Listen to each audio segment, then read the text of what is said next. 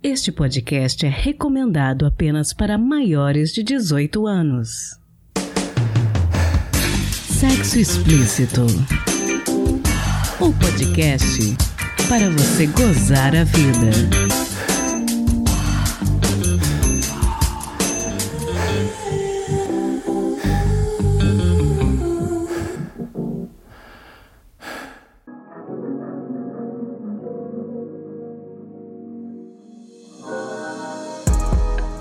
Namoradinhas, tudo bem com vocês?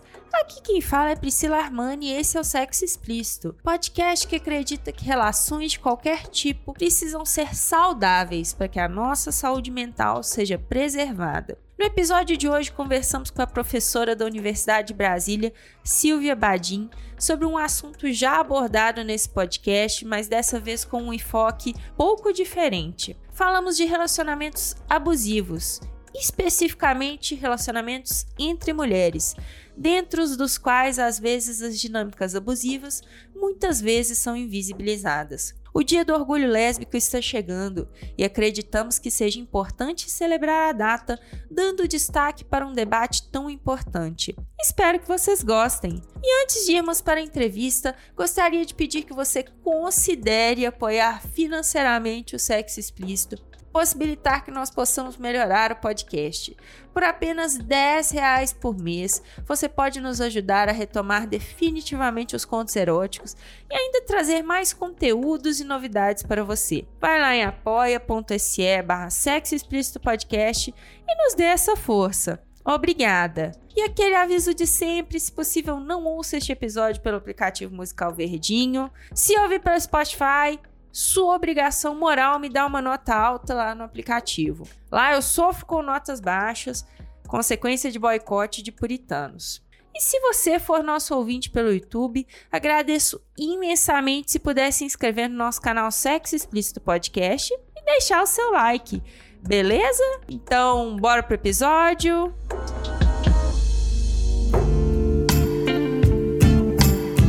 Bom, Silvia, conta pra gente quem é você, quais são os seus pronomes e o que, que você faz. Bom, meus pronomes é ela, dela. Né? Eu sou uma mulher cis, uma mulher lésbica, cisgênero. Eu sou professora da Universidade de Brasília, da Faculdade de Ceilândia. Eu dou aula no curso de saúde pública, de saúde coletiva. E eu também coordeno um núcleo de diversidade sexual e de gênero. É um núcleo temático dentro do CEAN, que é um centro de estudos multidisciplinares da UNB. E eu estou à frente do NEDIG, que é o núcleo de estudos de diversidade sexual e de gênero, onde a gente faz uma série de atividades, tanto de ensino, quanto de pesquisa, quanto de extensão voltada à temática de gênero. A mídia e o imaginário popular em geral, eles têm uma percepção do que, que é um relacionamento abusivo. Mas como o que a gente pode conceituar como sendo um relacionamento abusivo? Bom, acho que o relacionamento abusivo, ele tem uma definição legal, né? Vamos dizer assim, a gente tem é, um espectro de relações domésticas, familiares, que envolvem as, reações, as relações conjugais, que elas entram no que a Lei Maria da Penha define como violência doméstica. Né? E aí a gente tem alguns tipos de violência que são caracterizadas por essa lei que podem ser violências físicas, violências morais, psicológicas, patrimoniais ou sexuais. Então, o espectro dessas violências é bastante grande, né? E cada uma vai ter um conceito, uma caracterização dentro da lei. Né? E a gente tem uma ideia de relação tóxica, relação abusiva, que ela também pode ser, vamos dizer assim, maior que a lei, né? Às vezes a lei abriga todas as situações e a gente vai tentando ajustar a lei a partir do momento que a gente vai identificando comportamentos que são abusivos e podem ser abusivos, por exemplo, hoje até dentro de uma relação virtual, né? Tá dentro de uma relação de internet. E aí a gente foi tentando ampliar os escopos das violências de gênero, né? Para ir abrigando coisas que a lei Maria da Penha inicialmente não previa, porque fala sobre relações que têm que ter uma característica doméstica, familiar, né? Ou de uma relação conjugal, ou, ou uma relação afetiva, né? E aí a gente também foi pensando depois que essas relações abusivas elas também podem extrapolar esse âmbito doméstico familiar e ir para outras relações e outros âmbitos da vida que às vezes É, inicialmente, a Lei Maria da Penha não,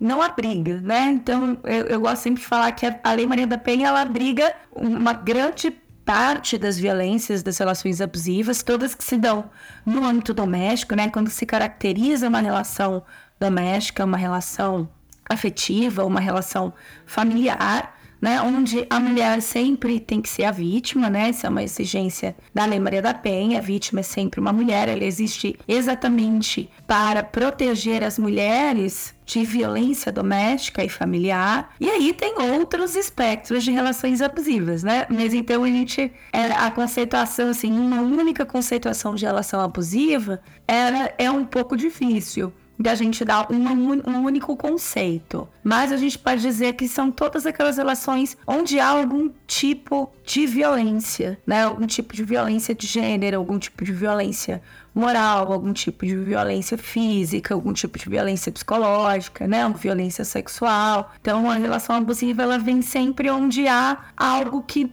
extrapola uma relação de afeto e passa a ser uma relação onde existe algum tipo de manipulação, de violência, seja ela psicológica, seja ela física. Bom, é, a gente pode dizer que existem relacionamentos que podem se tornar abusivos também? Sim, a gente tem relacionamentos, né? Assim, relacionamentos afetivos, né? Então você pode ter relações tanto familiares, que são relações abusivas, né? Às vezes a gente não enxerga muito por esse lado, mas, por exemplo, a gente pode ter uma relação do pai com uma filha, que é uma relação abusiva. A gente pode ter uma relação inclusive de uma mãe com uma criança ou com um adolescente, é, ou uma relação entre irmãos que possa ser possa vir a ser uma relação abusiva, né? Mas a relação afetiva também pode se tornar ou pode já, já desde sempre, né? A gente pode já enxergar que é uma relação abusiva, ou pode vir se tornando uma relação abusiva, né? Inicialmente tá tudo bem, né? Duas pessoas se apaixonam e de repente né, é, há uma série de comportamentos ou uma série de é, ações dentro dessa relação que vão tornando essa relação, como a gente gosta de falar, né, uma relação tóxica ou uma relação abusiva. E quais são os sinais que podem alertar que a pessoa está dentro de um relacionamento assim? Olha, são vários. Eu, eu, eu costumo dizer que são vários, são vários sinais, são várias situações e que às vezes a pessoa não percebe inicialmente. Né? Então a gente tem sempre que, quando a gente acompanha é, mulheres, eu trabalhei durante três anos no serviço de atendimento a mulheres vítimas de violência dentro da Universidade de Brasília, pude acompanhar diversas situações, né? E essa manifestação de abuso acontecer de diversas formas, né? Tanto dentro da Lei Maria da Penha, que são dentre relações familiares ou de afeto, quanto entre pessoas desconhecidas, né? Que pode também é, ocorrer violências. Mas a relação abusiva a gente costuma dizer que se dá mais no âmbito onde há um trânsito, já é, onde há um contato, né, entre as duas pessoas. No campo afetivo, né, entre namoradas, namoradas, namorado e namorada, entre marido e mulher, entre companheiro e companheira, né, entre duas companheiras, enfim, alguns sinais, né? Eu costumo dizer que a relação abusiva, algo em você, em algum lugar você, sabe que alguma coisa não está certa, né? Ou você sente medo, ou você sente receio, ou você fica muito ansiosa, ou você fica com a autoestima muito baixa. Né? É muito comum que mulheres que estejam sofrendo relações abusivas elas se afastem dos amigos, das amigas, têm medo às vezes de vou sair com as minhas amigas hoje, ou de atender uma amiga no telefone, né? É, geralmente as pessoas costumam se tornar um pouco mais introvertidas, com um pouco mais de medo, né? De sair, de se expor, de conversar, às vezes até de conversar na internet, né? Então vai gerando uma relação que vai gerando ansiedade, ela vai gerando medo, ela vai gerando alguns conflitos internos, ela vai também muitas vezes minando sua autoestima, sabe? Quando você percebe que a pessoa começa a se largar, ela começa a não se achar mais uma pessoa interessante, ela começa a achar que nada que ela faz está bom ou está certo, e muitas vezes ela começa a se fechar em torno daquela pessoa que está praticando algum tipo de violência psicológica com ela, né? E a relação começa geralmente, né? A gente costuma dizer que há um ciclo da violência. Muitas vezes uma violência ela não acontece sozinha. Né? Geralmente começa a violência no campo moral, no campo psicológico, e aí essa violência ela vai crescendo, ela vai se tornando uma bola de neve. E muitas vezes as vítimas elas só vão perceber lá na frente, quando a, a, a relação começa a se tornar tóxica em tal ponto, ou violenta em tal ponto, que começa às vezes a deixar marcas físicas e começa a deixar a pessoa cada vez mais acuada e cada vez mais violentada. A gente pode dizer que esse tipo de relação, então, pelo que você estava falando da questão da Maria da Penha, que ela foi feita para proteger a mulher, né? Esse tipo de relação abusiva tem alguma ligação com o gênero, então? Ela é mais frequente nas relações entre homens e mulheres?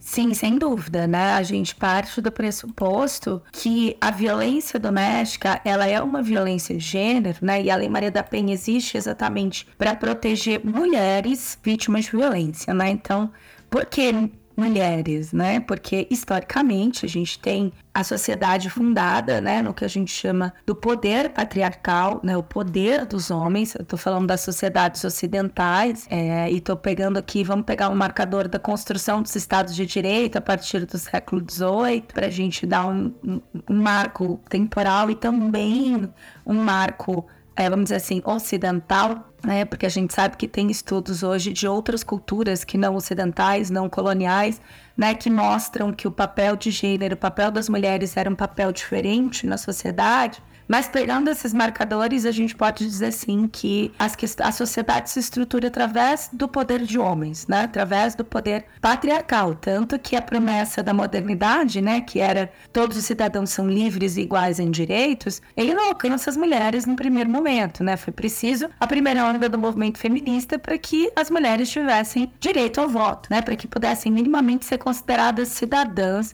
para exercerem seus direitos políticos. E aí a gente foi conquistando também o campo dentro do mercado de trabalho, né, rompendo o mito aí da domesticidade da mulher, né, é, ou seja, que a mulher só serve para ficar em casa cuidando dos filhos. E a ideia então de que o corpo da mulher pertence de alguma forma aos homens e ao patriarcado, para servir o patriarcado. Né? Então, a partir disso, uma série de violências é, é são cometidas contra mulheres e ainda são cometidas contra mulheres usando essa prerrogativa desse poder patriarcal. E é tão marcante isso na sociedade que nós mulheres temos medos, né? Que os homens, por exemplo, não têm. Né? E sofremos violência que os homens não sofrem. Né? É, aí é, é, muito comum essa pergunta, ah, mas os homens não podem sofrer violência doméstica? Os homens podem até sofrer violência doméstica, violência familiar, mas não vão ser alcançados pela Lei Maria da Penha. Por exemplo, se uma mulher por, porventura agride um homem dentro do âmbito doméstico, vamos supor que a esposa, a namorada, bateu no namorado. Qual que é o poder ofensivo disso, né? É, aonde isso entra, né, numa violência de gênero ou ela é uma violência, vamos dizer assim, uma violência que entra numa lesão corporal comum. Não há é, essa base dessas discussões de gênero, ela vai ser caracterizada como uma violência, mas não como um exercício estruturante do poder, né? Como uma, como uma violência que ela é muitas vezes institucionalizada, ela é referendada socialmente. Então, você vai ter uma proteção jurídica, sim, mas vai ser uma proteção jurídica diferenciada. Né? Então, a Lei Maria da Penha existe exatamente para proteger as mulheres vítimas de violência, né, com instrumentos específicos, com políticas públicas específicas, prevendo todo um aparato do sistema de justiça diferenciado para tratar esse tipo de violência, que é, é uma violência estruturante da sociedade e que causa todos os anos, né? A gente tem dados aí que são dados muito alarmantes de violência doméstica, de feminicídio, né? Que feminicídio é o ápice da violência contra mulheres. E todos os anos a gente então observa que esses números sempre estão seguindo uma linha crescente, né? Então ainda é, é são ainda é muito presente na nossa sociedade. Então é muito importante que a Lei Maria da Penha seja entendida sempre como esse instrumento de proteção a mulheres, né? E com essas características, né? Exatamente porque vivemos numa sociedade ainda patriarcal, onde ainda há um poder é, dos homens em relação às mulheres. Interessante.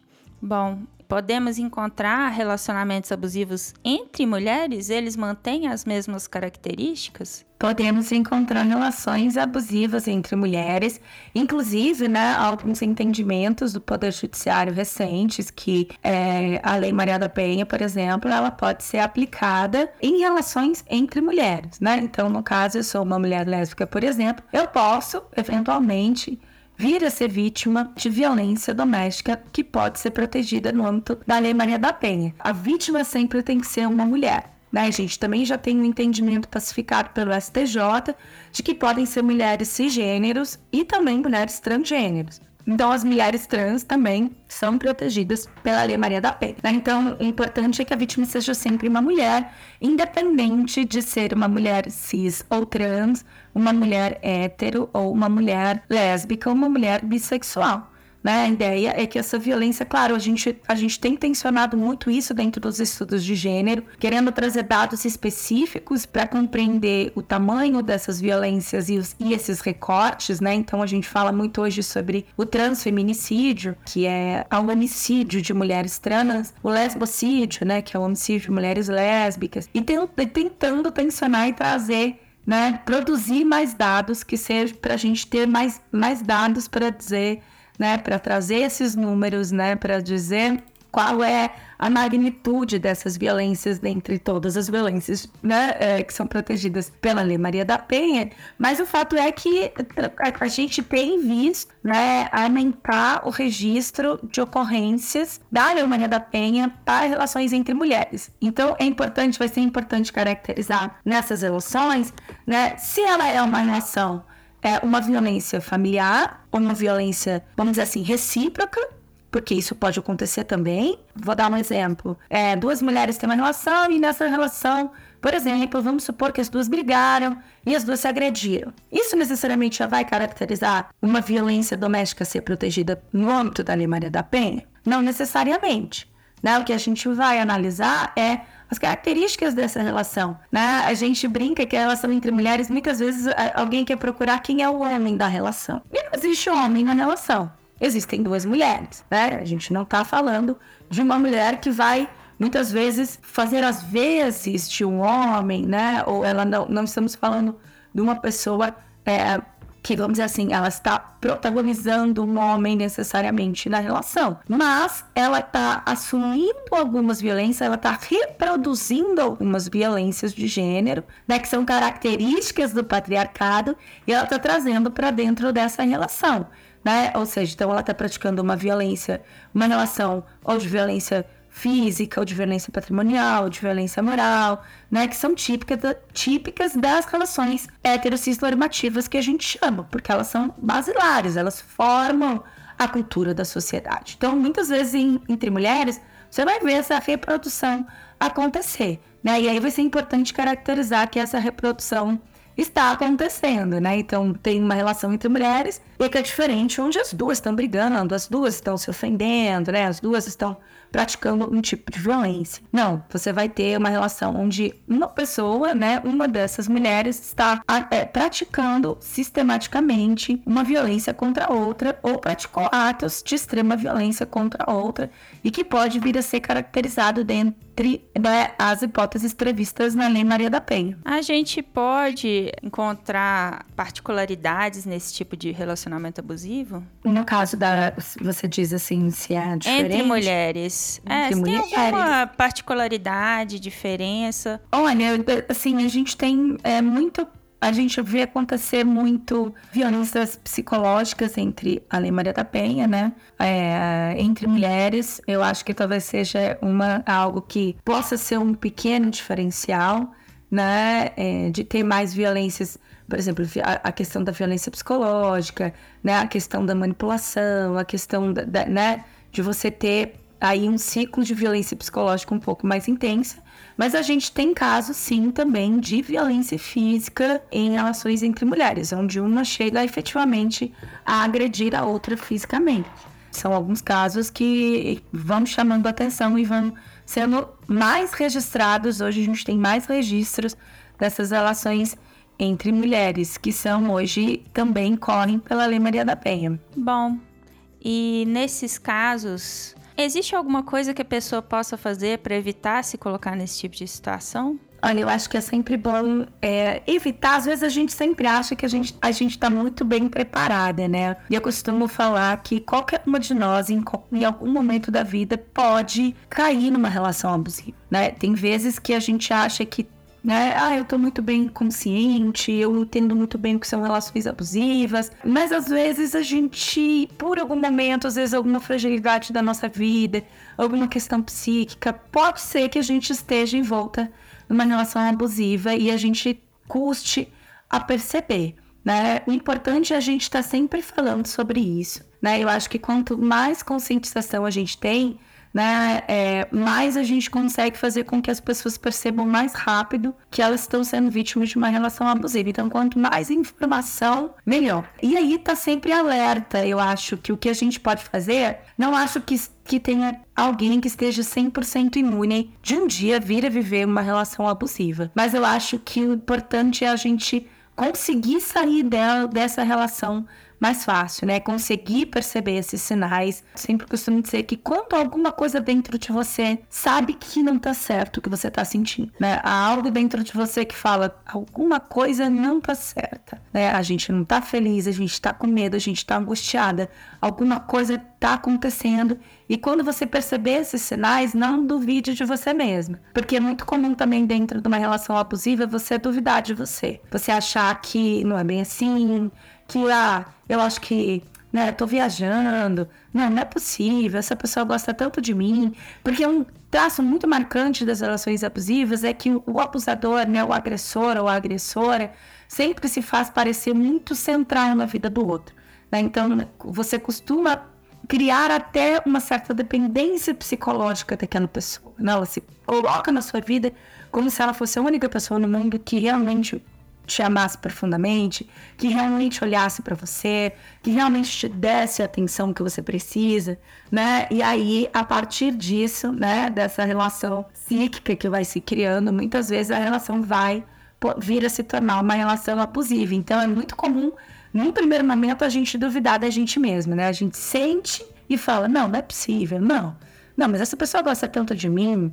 Não, mas ela, ela tá fazendo isso porque ela me ama né? Então, não duvide dessa voz, né? E, e tenha coragem de pedir ajuda, né? Seja para uma amiga num primeiro momento, seja para uma pessoa que você confie, né? Se conseguir chegar a um sistema de justiça, mas a gente sabe que demora um, um tempo até a vítima de uma relação abusiva conseguir perceber que ela está sendo vítima de uma relação abusiva e conseguir pedir ajuda, né? Mas então eu acho que evitar cair é muito difícil, porque às vezes a gente está em determinados momentos da vida da gente que acontecem, é, ou a gente se vê em volta numa relação abusiva, às vezes a gente nem estava percebendo. Nossa, como que eu vim parar aqui? Né? Não se culpe se você chegou nesse lugar. Pelo contrário, né? É, entenda que você está sendo vítima. Né, que não é uma culpa sua, porque a questão da culpa também é uma questão muito presente. A gente acaba se culpando né? Não, eu que provoquei isso. Como é que eu vim parar aqui? O que, que eu tô fazendo? Né? Deixa isso para depois, né? Primeiro e mais importante é você arrumar força para conseguir sair dessa relação, tá? Então não se culpe, não duvide de você. Bacana, ótimos conselhos. Bom, é, Silvia, eu queria te agradecer muito por você ter conversado com a gente sobre esse tema tão importante né? E eu queria te pedir para você deixar os seus contatos, suas redes sociais, caso você queira continuar essa conversa com os ouvintes em outros espaços.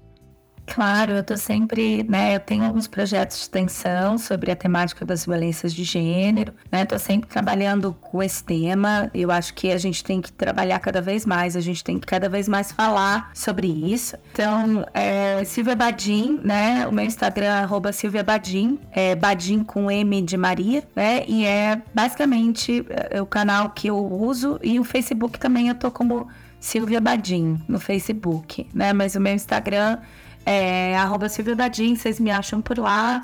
Ele tá aberto, fico super à disposição para a gente continuar essa conversa. Obrigada, Priscila, pelo convite. adorei estar aqui. Eu que agradeço.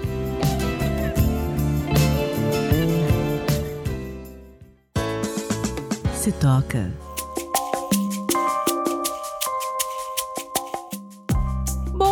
Próximo dia 19 nós celebramos o orgulho lésbico, a dica de hoje é uma lista linda feita pela Glamorama no UOL com 17 casais de mulheres históricos e maravilhosos para inspirar a gente.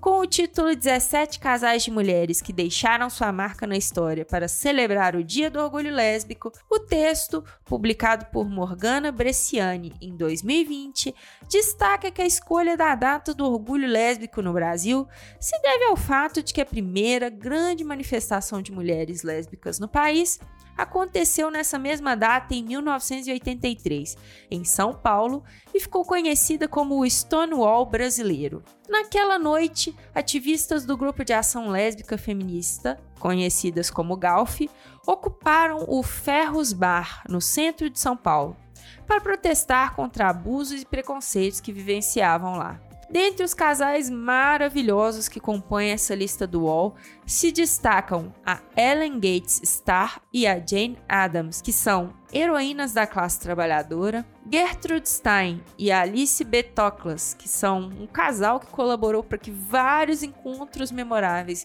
de todas as áreas artísticas acontecessem, e é o mais conhecido nosso, né, a Daniela Mercury e a Malu Versosa, parceiras de vida e de trabalho. Eu nessa lista só senti falta de mais casais fora do eixo Estados Unidos e Brasil. Nesse sentido, a lista podia melhorar muito mais, mas eu já acho um bom começo para a gente abrir a cabeça para o fato de que existem muitos power couples de mulheres que a história fez questão de esquecer, mas que fizeram uma diferença enorme nas suas épocas e ainda hoje. 17 casais de mulheres que deixaram sua marca na história para celebrar o Dia do Orgulho Lésbico. O link para este texto do Glamorama estará na descrição do nosso episódio, no nosso site sexoexplicitopodcast.com.br.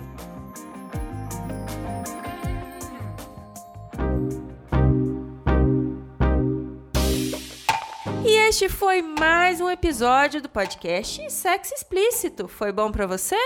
Lembrando que todas as informações sobre esse e os demais episódios estão em sexoexplicitopodcast.com.br. Nosso site é o melhor lugar para você ouvir o nosso podcast. Pedimos a você que, se possível, não ouça o sexo explícito pelo aplicativo Verdinho. Este programa foi editado pela Voz Ativa Produções, produtora de audiovisual independente de protagonismo preto, feminino e LGBTQIA+. Conheça mais no Instagram, VozAtivaProd. Quer ser meu contribuinte? Você tem duas opções. Pelo nosso apoia-se em apoia.se barra sexo explícito podcast e pelo Pix do podcast, que é também o nosso e-mail de contato, sexoexplicitopodcast.gmail.com. Este episódio não seria possível sem os meus contribuintes do mês de julho: André Santos, Conto Sexo Livre, Daniele Silva, Drica Banelas, Edgar Egawa, Gustavo de Carvalho, Magno Leno, Patrícia Canarim e Rogério Oliveira. Obrigada demais por apoiarem Mulheres Podcasters. Estamos no Instagram no arroba Sexo Explícito Podcast e você também pode me ouvir em qualquer agregador de podcast de sua preferência, além do Deezer, iTunes, Google Podcast e também no YouTube. E aí, o que você está esperando? Bora gozar a vida? Beijo!